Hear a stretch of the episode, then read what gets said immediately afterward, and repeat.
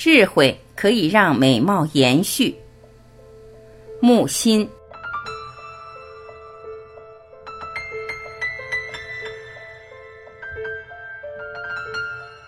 内篇。美貌是一种表情，别的表情等待反应，例如悲哀等待怜悯，威严等待设伏，滑稽等待嬉笑，唯美貌无为，无目的。使人没有特定的反应义务的挂念，就不由自主的被吸引，其实是被感动。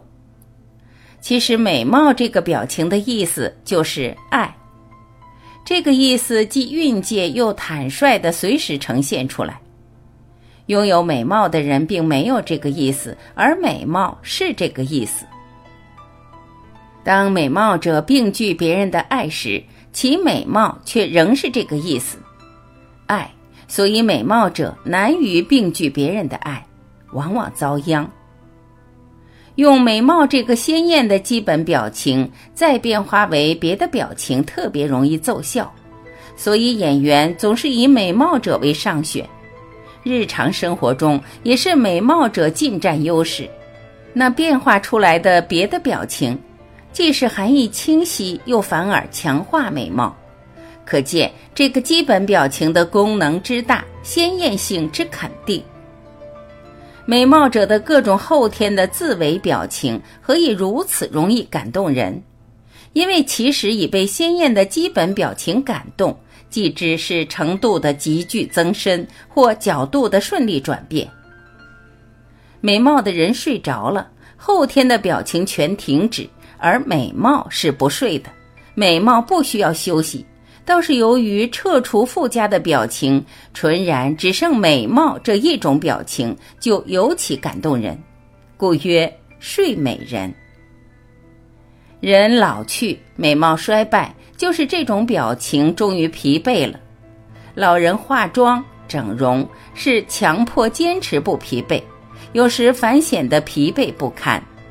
老人睡着，见得更老。因为别的附加的表情率而退尽，只剩下衰败的美貌这一种惨象。光荣消歇，美貌的废墟不及石头的废墟。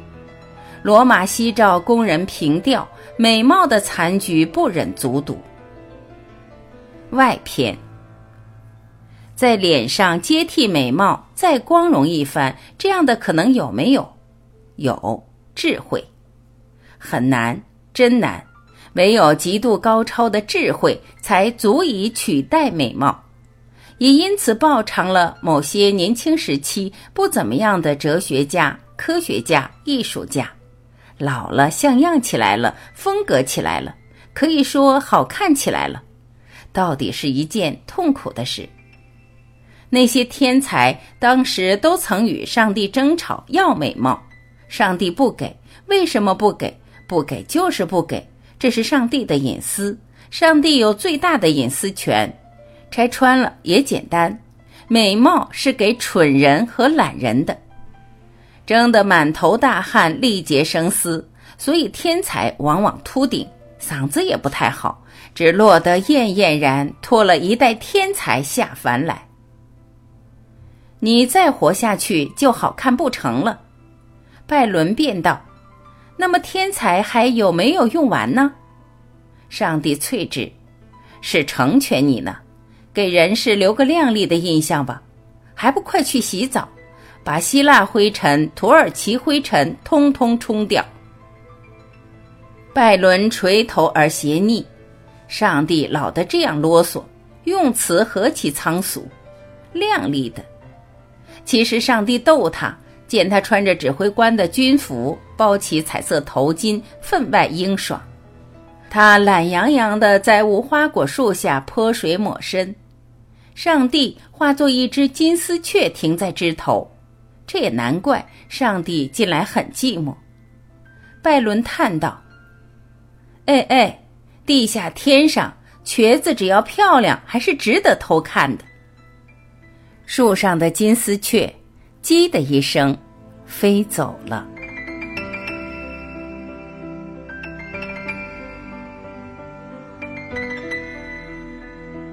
感谢聆听，我是晚琪，我们明天再会。